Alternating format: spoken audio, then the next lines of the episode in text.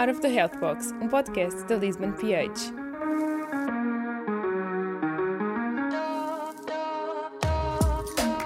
Sejam bem-vindos a mais um episódio do podcast Out of the Health Box da Lisbon PH. Hoje planeamos explorar o tópico do tabagismo e para tal convidamos uma profissional de saúde incrível, a doutora Ana Raquel Marques. A doutora é mestre em Medicina pela Faculdade de Medicina da Universidade do Porto, especialista em Medicina Geral e Familiar. Foi fundadora da empresa médica Health With Us, Medicina Curativa e Cessação Tabágica, e tem vasta experiência nesta área. É especialista de consulta intensiva de cessação tabágica, sendo responsável pela consulta intensiva de cessação tabágica no agrupamento de centro de saúde da Unidade Local de Saúde de Matosinhos desde 2016. É formadora certificada no curso prático de intervenção na cessação tabágica pelo Update em Medicina é também formadora no curso prático de intervenção no tabagismo, organizado pelo Instituto Português de Psicologia no Porto e em Lisboa, e é autora de inúmeras publicações em revistas, quer nacionais, quer internacionais, nomeadamente com tese de mestrado realizada no âmbito da intervenção no tabagismo. Seja bem-vinda, doutora. Estamos muito contentes por ter aceito o nosso convite para o episódio. Olá a todos, muito obrigada pelo convite. Eu é que tenho a agradecer e a vossa iniciativa e de quererem falar desta temática tão importante uh, para nós, profissionais de saúde, e para a saúde no geral, não é? Arranco logo com as perguntas que preparamos para si. Primeira pergunta: Quais são as principais substâncias contidas no cigarro? Então, o cigarro, nós hoje em dia temos vários tipos de cigarro à venda, não é? Várias tipologias. Agora não falamos apenas no tabaco convencional, mas falamos no cigarro eletrónico, no tabaco aquecido, um, em que os, os, compostos vão tendo variações. No entanto, falando no cigarro que ainda é mais consumido atualmente, que é o cigarro convencional, eh, nós temos cerca de 7.500 uh, substâncias, compostos que surgem apenas só pela combustão. Destes, sabemos que 250 são uh, com efeitos cancerígenos e destes, mais de 69 já são mesmo cancerígenos conhecidos.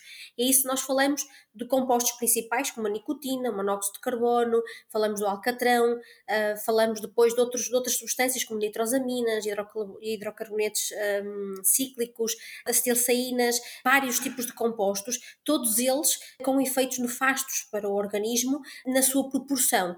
Destes todos, realmente o que tem efeito mais aditivo é a nicotina e que é responsável uh, pela adição e pelo vício associado ao consumo do tabaco. As restantes substâncias fazem parte da sua composição e são estas que são muito responsáveis pelos efeitos nefastos para a saúde e as consequências que vamos tendo ao longo do tempo e que já estão uh, bem estudadas quer para o consumo ativo, quer para o fumador passivo, que não fuma, mas que está exposto ao tabaco. Mencionou então efeitos nefastos. E gostaria de saber então, fisiologicamente, como é que essas substâncias atuam no organismo e que consequências tem o tabagismo na saúde dos fumadores? Então, eh, falando da nicotina, que realmente é a substância mais uh, importante a nível de tabaco, porque é esta que mantém a adição e é no fundo o composto que é comum a qualquer tipologia de tabaco, a nicotina em si é um dos compostos mais abundantes e o efeito da nicotina é que a sua absorção seja o mais rápido possível, ou seja, em menos de 10 segundos ela vai atingir o cérebro,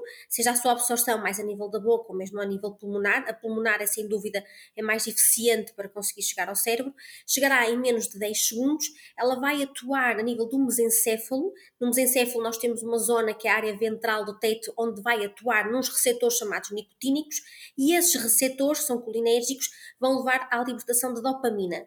A dopamina é a substância milagrosa que nós temos que nos dá uma sensação de prazer, que também se liberta quando comemos chocolate, portanto, está muito associada a sensações de prazer, um, a que a pessoa se sinta bem.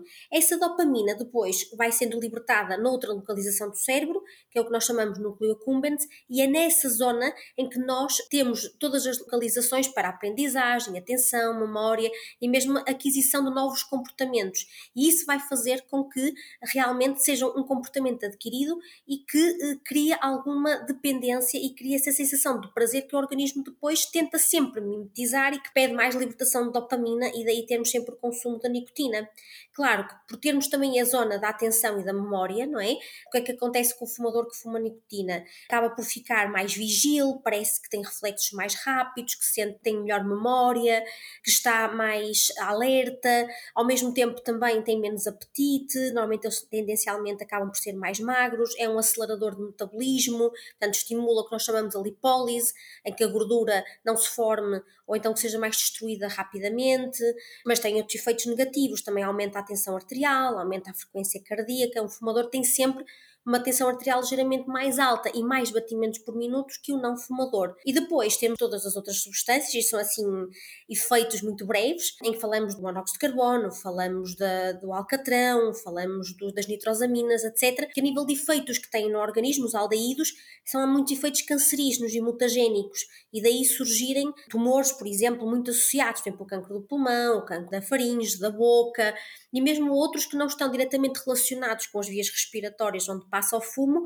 mas cancro intestinal, cancro também da bexiga, são alguns dos cancros existentes e falamos noutras coisas, como por exemplo, eh, não só no cancro, porque eh, temos muitos doentes que dizem: Ah, mas eu conheço muita gente que fuma que nunca teve cancro. É verdade, também existe cancro em não fumadores. Há maior predisposição. No entanto, temos mais infecções respiratórias, maior predisposição à gripe, maior predisposição à doença pulmonar obstrutiva crónica, agudizações da asma. E falamos também, por exemplo, em coisas simples, como o fumador tem 10 vezes mais rugas que o não fumador, por exemplo, eh, portanto, tem as manchas nos dedos, os cabelos quebradiços, unhas quebradiças.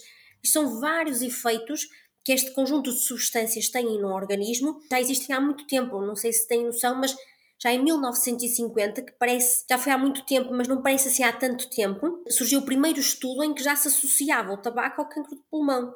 Portanto, já há muito tempo que se sabe. Claro que o tabaco já remonta aos 1400 anos antes, antes de Cristo, não é? E, portanto, já temos o tabaco culturalmente enraizado há muitos anos. Mas provar, provar, começamos em 1950 com estudos médicos e por isso já se sabe há muito tempo destes efeitos que estas substâncias uh, têm. Uau, mesmo sabendo que tabaco é prejudicial à saúde, ainda estou um pouco surpreso com a multitude de efeitos. Uh, olhando para todas essas consequências, poderia clarificar as principais diferenças entre o cigarro normal e os cigarros eletrónicos? Podemos considerar estes últimos como menos prejudiciais? Não, isso é um dos mitos, não é? Na verdade, é assim, a indústria tabaqueira é muito inteligente e nós não podemos uh, menosprezar isso, não é? A nível de publicidade, eles realmente são, são incríveis e, e são muito inteligentes. E uh, a nível de legislação, como vocês devem ter percebido ao longo dos anos, quem é mais jovem, se calhar nem tanto, quem já está cá há mais tempo foi vendo a evolução que os cigarros foram sendo proibidos de fumar em locais fechados. Inicialmente havia zonas para fumadores e não fumadores, e depois, com a evolução da legislação, nós acabamos por ter a mesma proibição total de fumar em locais fechados. Pois há várias atualizações na lei desde 2018 começamos a contemplar outros tipos de produtos do tabaco, porque o tabaco não é só o cigarro convencional. O cigarro, o tabaco em si, a folha do tabaco pode ser fornecida de outras formas, como por exemplo o charuto, a cigarrilha, há também pastilhas de mascar eh, muito típicas que é o snus sueco, que usam muito na Suécia, que mastigam uma pasta castanha e que estão aquilo o dia inteiro na boca. Também há em forma de café solúvel, por exemplo, mas com, com a nicotina, que é tabaco, não é café. Temos também as xixas, também muito conhecidos cachimbos de água, que até vemos em muitos locais, em bares, nas cidades, no Porto, em Lisboa, vários sítios que têm também o cachimbo de água, que também tem tabaco. O cigarro convencional é sem dúvida a forma mais comercializada. No entanto, temos o cigarro eletrónico. O cigarro eletrónico, este já surgiu, também não é muito antigo, mas surgiu em 2012 primeiro, e foi a Blue Sigs a primeira empresa que o comercializou, e surgiu até na China, que era muito igual ao cigarro convencional, e depois em 2016 começa a surgir o tabaco aquecido, e esse já pela Philip Morris, que é a grande indústria tabaqueira inovadora nisto. Eles surgiram muito em resposta a não poder-se fumar em locais fechados, ou seja, alegava-se que os produtos derivados da combustão, que era o caso da cigarrilha, do cachimbo, do cigarro convencional, que havia o arder, gerava fumo e, portanto, os produtos derivados do fumo não poderiam ser fumados em locais fechados. Então surgiu a alternativa, o cigarro eletrónico, supostamente não gera fumo, ou seja, há um cartucho com uma nicotina líquida e esse aquecimento desse líquido faz com que ele vaporize e então seja entregue ao organismo a substância na mesma. O tabaco aquecido ainda surgiu com uma alternativa ainda pela indústria vendida da melhor forma, porque nem sequer nicotina líquida, são os cartuchos de, de, tabaco em que eles realmente são aquecidos, há um atomizador que aquece e isso leva ao fornecimento das substâncias também, em que eles alegam que são melhores porque não existe combustão, existe apenas um aquecimento do tabaco a maiores temperaturas. Isso não os torna menos nefastos, pelo contrário, já existem estudos, principalmente de cigarros eletrónicos, porque já vamos na terceira geração de cigarros eletrónicos, são bem diferentes da primeira geração que surgiu, têm mais nicotina também do que os da primeira geração, e já se mostra, está provado, por exemplo, que associado ao cigarro eletrónico existe uma maior taxa de infartos agudos do miocárdio, infartos do coração, em mulheres, por exemplo. Ou seja, e mesmo eh, em mais em mulheres do que em homens, mas também em homens e em mulheres. Ou seja, nós sabemos que muitas das substâncias que constam, quer do cigarro eletrónico, quer do tabaco aquecido, o ICOS, que agora tá, é tão comercializado, eh, existe uma maior taxa de incidência, por exemplo, de infartos, igualmente, e desconhecemos até no futuro a incidência das doenças do tabaco, porque enquanto que a absorção a nível do cigarro com combustão ocorria muito mais a nível pulmonar, dos alvéolos, zonas portanto, pulmonar inferior, Agora, com este tipo de cigarros, a absorção já acontece também nas vias aéreas mais superiores, na região da boca, ou seja, a nível de absorção que existe desses componentes, que muitos deles são diferentes e até existem, como por exemplo o acetil salicilato, o acetildeído, outros componentes, por exemplo, os hidrocarbonetos, sabemos que eles existem em maiores quantidades no tabaco aquecido do que no tabaco convencional. Os aldeídos igual e que são bastante eh, também aditivos, que é uma coisa que eles estão a tornar esses tabacos. Ou seja, nós sabemos que esses compostos que têm efeitos cancerígenos, têm inclusivamente maior irritabilidade da via aérea, que causam maior risco de infecções respiratórias, etc., existem em maior quantidade em detrimento de outros que existem no tabaco convencional e já sabemos que eles são conhecidos causadores de doença e vamos, e vamos ver nos próximos anos, como já descobrimos ao longo de décadas do tabaco convencional, os efeitos que eles vão ter, quer quem fuma, quer quem está exposto. As pessoas mais facilmente fumam junto de pessoas não fumadoras, porque não há o fumo. Na minha opinião, acho que tem um cheiro terrível. Eu acho que aquele cheiro é horrível do tabaco aquecido. Não gosto nada e acho que se nota. E por isso, eh, nota-se e há um ligeiro vapor. Nota-se que existe um aerossol que é libertado e há a criação de aerossol. Esse aerossol tem partículas e que se depositam nas superfícies, que se depositam na pessoa, que se depositam no corpo. Por isso, vamos descobrir ao longo do tempo, como descobrimos do cigarro convencional, o que é que estes tipos de produtos vão gerar. Eu preferia não descobrir, mesmo havendo dúvidas, não é? Portanto, nem sequer experimentar. Mas a verdade é que a indústria fez aqui um trabalho até de usarem estes produtos como alternativas para deixar de fumar. Isso não existe, porque deixar de fumar é deixar a nicotina. Se eu continuo a usar um produto derivado do tabaco com nicotina, eu vou continuar a fumar. Eu continuo a manter a minha adição e, portanto, de maneira nenhuma eu estou a deixar de fumar. Por isso, apesar de haver sociedades como a British Thoracic Society, por exemplo, que mantêm uma recomendação em base em peritos que é tão segura como a terapêutica substituição da nicotina, não. Não, não é? Portanto, não tem nada a ver porque a terapêutica substituição da nicotina tem nicotina, não tem aldeídos, não tem propilenoglicol, que é uma substância horrível que encontra-se e que faz muito mal. E por isso é bem diferente. Por isso, um, estes produtos não são seguros para consumo e mantêm o hábito de tabaco e a maioria destes fumadores acaba eventualmente até por fumar os dois tipos, convencional e o tabaco aquecido, por exemplo. Estou a ver. Uh, Virando-nos um pouco para a cessação tabágica, quais são as principais abordagens, farmacológicas e não farmacológicas, utilizadas na cessação tabágica? Qual a taxa de eficácia destas terapêuticas em contraste com a probabilidade de caída? Portanto, um, as terapêuticas não farmacológicas, muito honestamente, não, é, não são uh, terapêuticas que nós, e nem no público, nem no setor privado, usamos muito. Ou seja, a acupuntura, por exemplo, é realmente uma terapêutica que tem uh, alguma validade científica e tem algum fundamento e alguma taxa de eficácia, sem dúvida. Agora, quando me perguntam hipnoterapias, laser na orelha, choques elétricos, seja o que for, eu não gosto de me pronunciar sobre essas terapêuticas, não só porque não sou expert nelas, ao mesmo tempo que não há evidência científica para. O que nós sabemos é que estas terapêuticas têm um risco de recaída muito grande, porque temos que ver uma situação que é o vício do tabaco não é só uma dependência da nicotina. Eu acho que é isso que muitas vezes falha na abordagem à cessação tabágica. O ato de fumar é não só uma dependência à nicotina, mas é um vício mão-boca. E se nós não trabalharmos as duas coisas com o nosso fumador, o risco de recaída aumenta. Claro que a recaída faz parte do processo de deixar de fumar. Normalmente, um fumador, durante o seu processo de deixar de fumar, eh, pode ter uma ou duas recaídas nosso trabalho é evitar que elas existam porque vai aumentar a frustração e o grau de dificuldade em tentativas seguintes. Mas o que nós queremos é realmente evitar que essas recaídas aconteçam, apesar de serem normais no processo, porque o tabagismo é uma doença crónica, como a hipertensão, como a diabetes, e portanto vai ter os seus altos e baixos. O que nós queremos é evitar, sem dúvida. A partir do momento que estas terapêuticas que se fazem em uma sessão ou duas sessões apenas, ou uma sessão única, como por exemplo o laser na orelha, que se ouve falar muito, essas não há um trabalho do vício mão-boca, ou seja, nós não fazemos o que nós, e na Health with Us, que fazemos também um, em consultas do público, qualquer consulta que seja realmente orientada de, por mim, nós trabalhamos muito a terapia cognitiva ou comportamental, ou seja, nós mudamos o comportamento. Nós temos que arranjar estratégias para que no dia a dia haja uma dissociação do cigarro nos comportamentos e na rotina. Portanto, isso tem que ser trabalhado. Nós temos que pensar no vício mão-boca e pensar que alternativas vamos dar. Ou seja, o que é que o não fumador faz para que o fumador possa começar a fazer e não associa o seu dia a dia ao tabaco.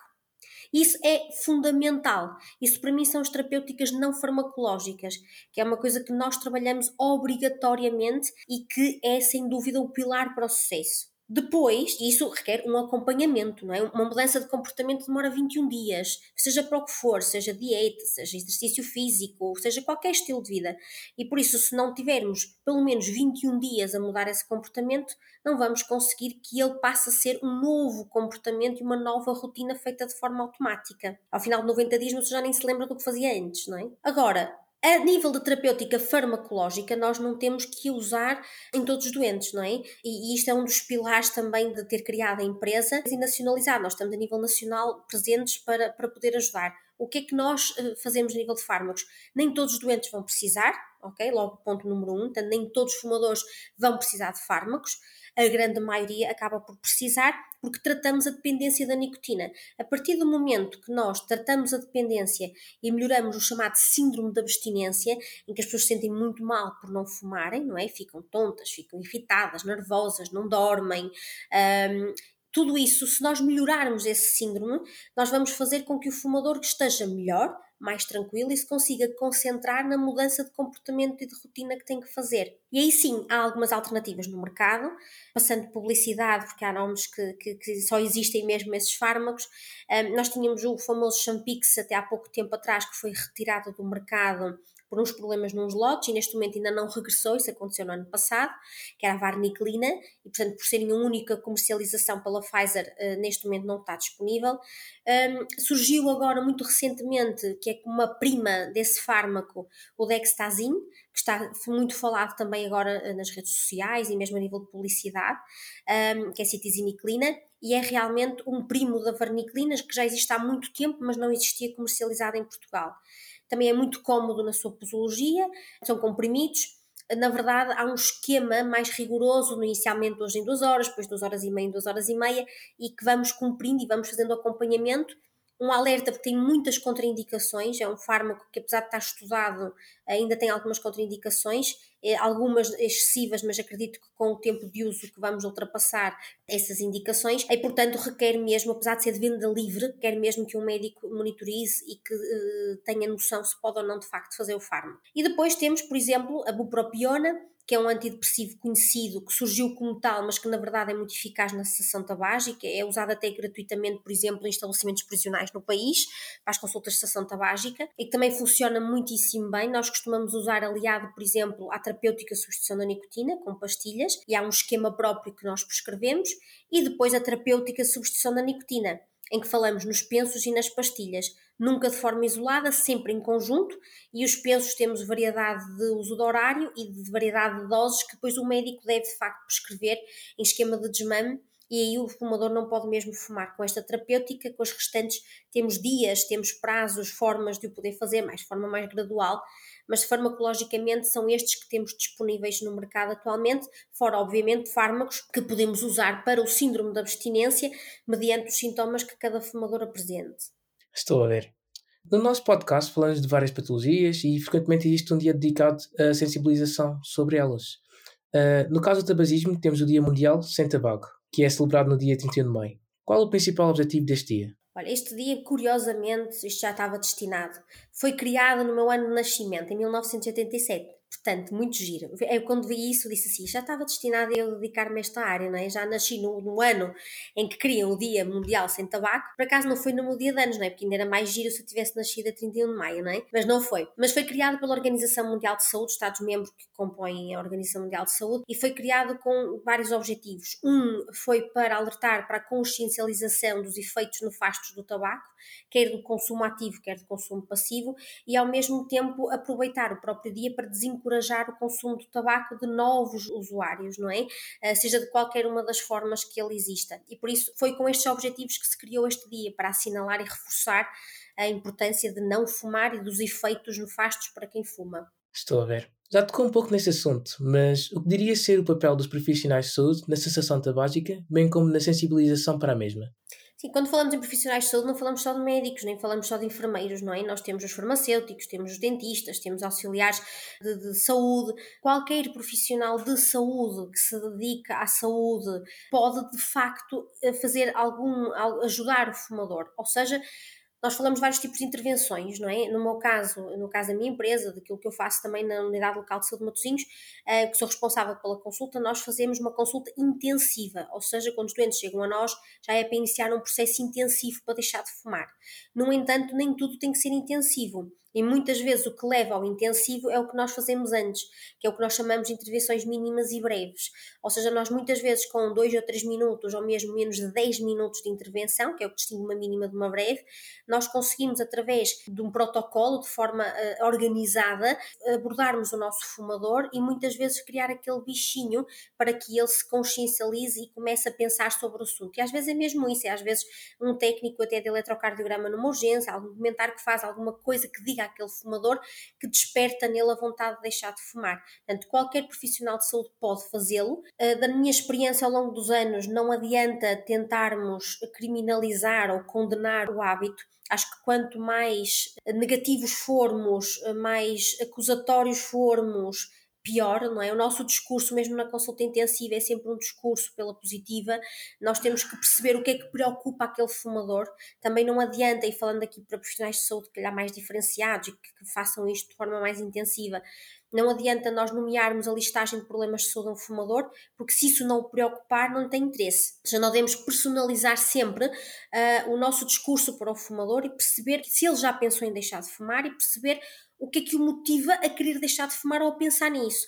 Porque pode ser para, para uma, uma senhora as rugas, a parte estética, não é? Podemos estar perante um adolescente, podemos estar perante uma grávida, e isso, e para ela dizer, olha, a grávida, a senhora pode ter cancro daqui a 20 anos, não é? Tipo, pois eu estou preocupada com outras coisas neste momento, não é? E por isso não interessa. Ou seja, eh, eles sabem ler, eles têm a internet e a informação ela existe.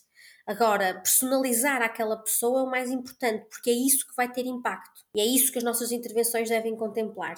Olhando para grupos de risco para o tabagismo, a adolescência é caracterizada por um período em que os jovens são mais influenciados a nível social e familiar e estão mais predispostos para experimentar novas substâncias. De que forma podem os pais e as escolas sensibilizar para este tema? Olha, várias formas. Eu, neste momento eles estão inclusivamente nas escolas a reiniciar os projetos, porque nós sempre tivemos intervenção na saúde escolar, mas depois com o Covid, não é, com a pandemia, foram deslocados esses recursos para outras áreas e, e houve aqui um bocadinho a suspensão. Ao mesmo tempo que houve um grande crescimento também do tabaco aquecido e do cigarro eletrónico. E, portanto, essa guerra ficou um bocadinho perdida, porque o tabaco aquecido é muito mais apelativo existe muita publicidade aos mesmos, apesar de pela legislação já se começa a contemplar que produtos também são derivados do tabaco e que não podem ser publicitados dessa forma, mas há muitas lojas ainda que vendem com anúncios nas janelas de que por 20 euros experimento nós devolvemos se não se sentir bem. Portanto, tudo coisas que já tinham sido feitas antes de não querermos essa legislação funcionar, não é? E por isso não queremos este, este tipo de publicidade, destas proibições que já foram feitas anteriormente.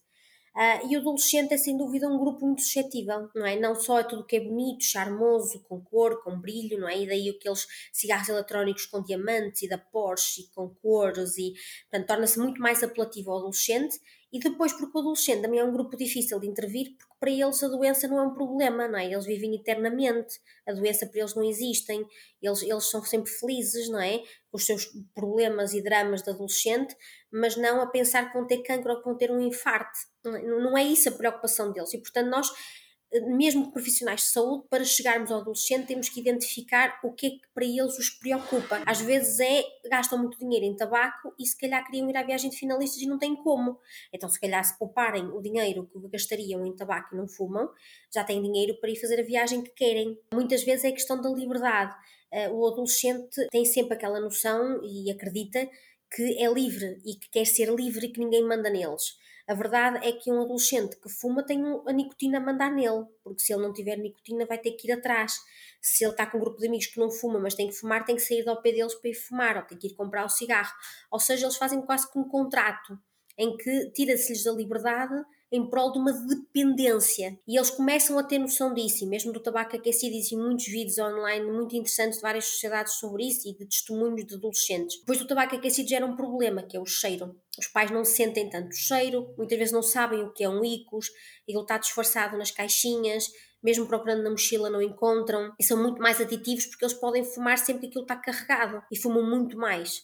E o adolescente é mais suscetível à dependência da nicotina também.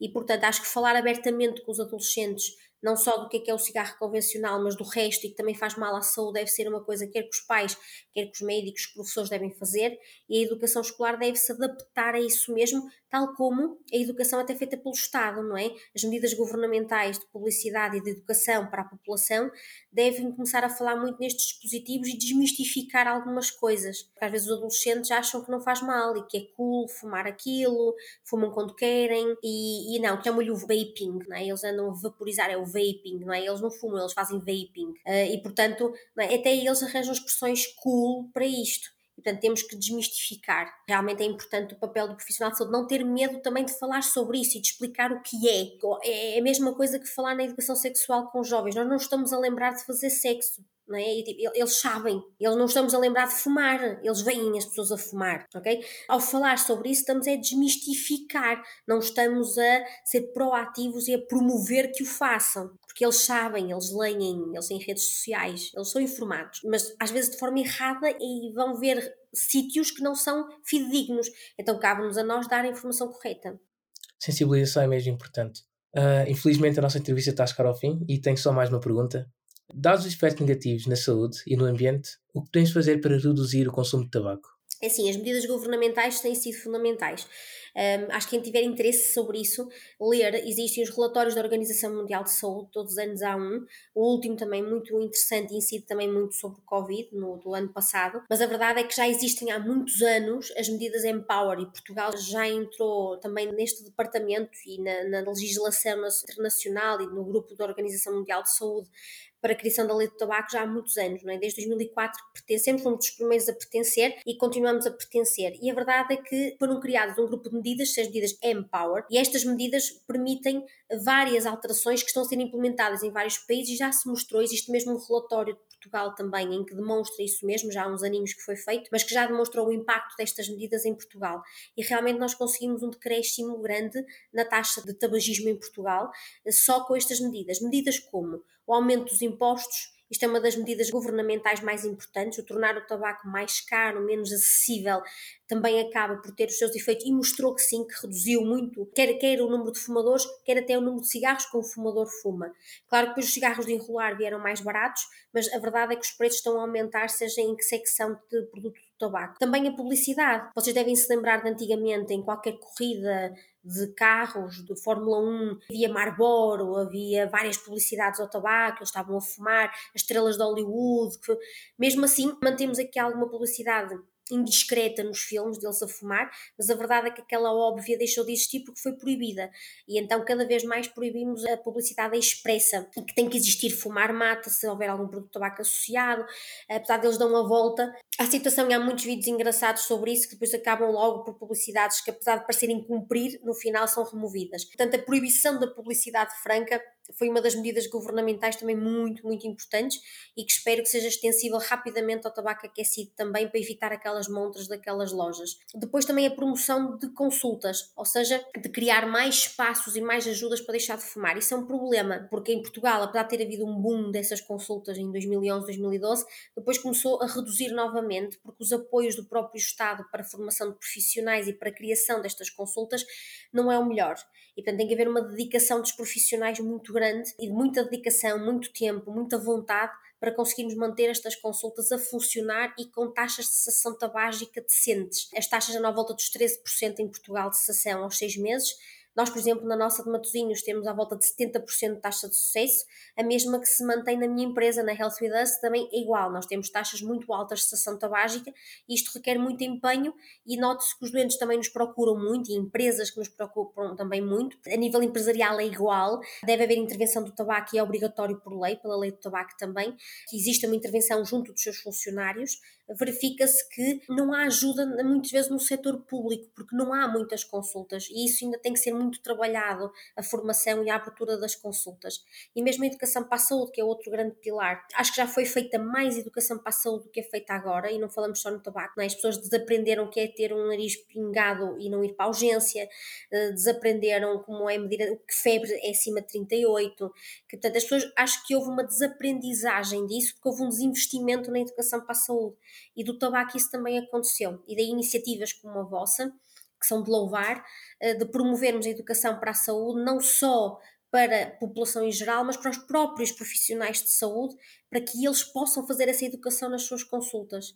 Isso é, é fundamental e é um dos pilares, sem dúvida, da, da atuação, é informar. A informação é poder hoje em dia. Portanto, é darmos essa informação que vamos ter os maiores benefícios também a longo prazo. Obrigado pela disponibilidade da oradora, espero que os ouvintes tenham gostado e até à próxima. Vitamina pH, a nossa dica de saúde. O tabagismo é uma doença crónica, uh, requer tempo, dedicação uh, e requer, obviamente, que nos lembremos dele, que nos lembremos de questionar os nossos doentes e que nos lembremos de o abordar de forma correta. Só através disso é que nós conseguimos chegar a um fumador e ajudá-lo a deixar de fumar. Tudo o resto que existe é importante, sem dúvida, mas se nós não abordarmos, não falarmos com ele e não mostrarmos o mal que faz de forma personalizada, nós não conseguimos ajudar. E por isso, perguntem, questionem, eduquem, informem os vossos fumadores, porque às vezes bastam duas ou três palavras para que eles tomem a iniciativa de deixar de fumar.